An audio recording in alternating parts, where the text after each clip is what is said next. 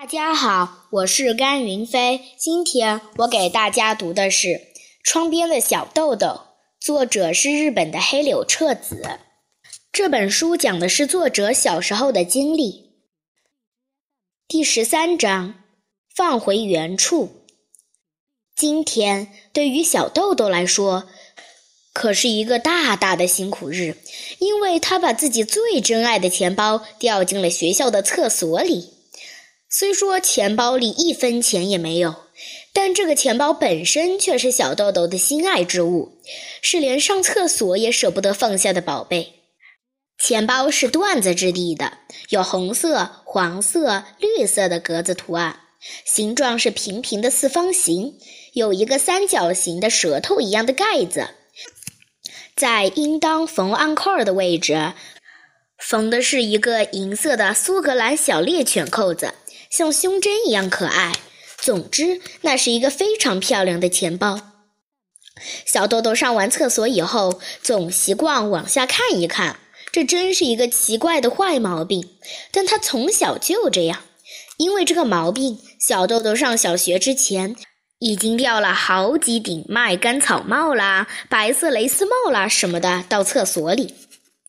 那时候的厕所不像现在这样是抽水式的，还都是掏取式的，下面就是水槽，帽子就漂浮在水槽里。所以妈妈总是提醒小豆豆，上完厕所以后不要往下看。但是这天上课前，小豆豆去了一次厕所，终于忍不住又往下看了看。就在这时，那个宝贝钱包啪的一下掉了进去。可能是本来就没放好的缘故吧，小豆豆惊叫一声：“啊！”再看的时候，下面黑乎乎的，钱包再也看不见了。那么，小豆豆这时候又是什么反应呢？他没有哭泣，也没有干脆放弃不要那个钱包了，而是立刻跑到校工叔叔放工具的库房里，扛了洒水用的长把舀子出来。小豆豆还很矮小。舀子的长足有两个小豆豆那么高，但是这没有关系。小豆豆在校园深处转来转去，寻找厕所的掏口。本来以为会在厕所外墙的附近，但怎么也找不到。好不容易，小豆豆发现，在离外墙一米左右的地面上有一个圆形的混凝土盖子。这个无论如何该是掏口了吧？小豆豆这么判断。总算使劲地把盖子移开了，下面立刻出现了一个深深的洞口，果然就是厕所的掏口。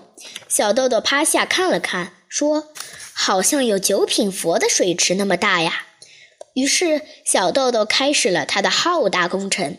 他把长舀子伸到掏口里面，向外面舀起来。一开始，小豆豆估计一下钱包掉落的位置，尽可能的舀那附近的。但是便池又深又黑，而且厕所是分成三间的，下面却只有一个池子，可以想见便池非常大。所以，如果小豆豆的头伸得太深，就有掉进去的危险。于是，小豆豆也顾不得是哪个地方了，只管挖起来。挖出来的东西就堆在掏口的周围。当然，每挖出一舀子，小豆豆都要检查一下钱包会不会混在里面。本来以为很快就会找到钱包，但钱包好像藏在什么地方了，总是不肯露面。这时候，上课的铃声响了，怎么办呢？小豆豆想，好不容易干到这里了，于是决定索性继续干下去，而且比刚才干得更卖力了。咬出来的东西已经堆成了一座小山。这时，校长先生走过了这条小路，他看到小豆豆正在忙活着，问。你在干什么呢？小豆豆顾不得停下手里的活儿，一边咬一边回答：“我的钱包掉到池子里面了，是吗？”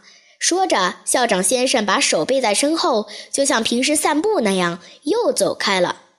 过了一会儿，钱包还是没有出现，地上的小山却越来越高。这时，校长先生又走过来，问：“找到了吗？”小豆豆满头大汗，脸也红彤彤的，被围在小山当中，回答说：“没有。”先生稍微把脸凑近了小豆豆的面孔，好像好朋友似的。弄完以后要把这些都放回去啊！说完，他就又像刚才那样走开了。嗯，小豆豆精神十足地回答，又继续干起活来。突然，小豆豆想起一件事来，他看了看那座小山，干完以后会把这些都弄回去的。但是地上的水怎么办呢？的确，小山里的水分不断的向地面渗下去，已经看不见了。小豆豆停下来，思考着怎么才能把渗下去的水分按照校长先生嘱咐那样全放回去。思考的结果是。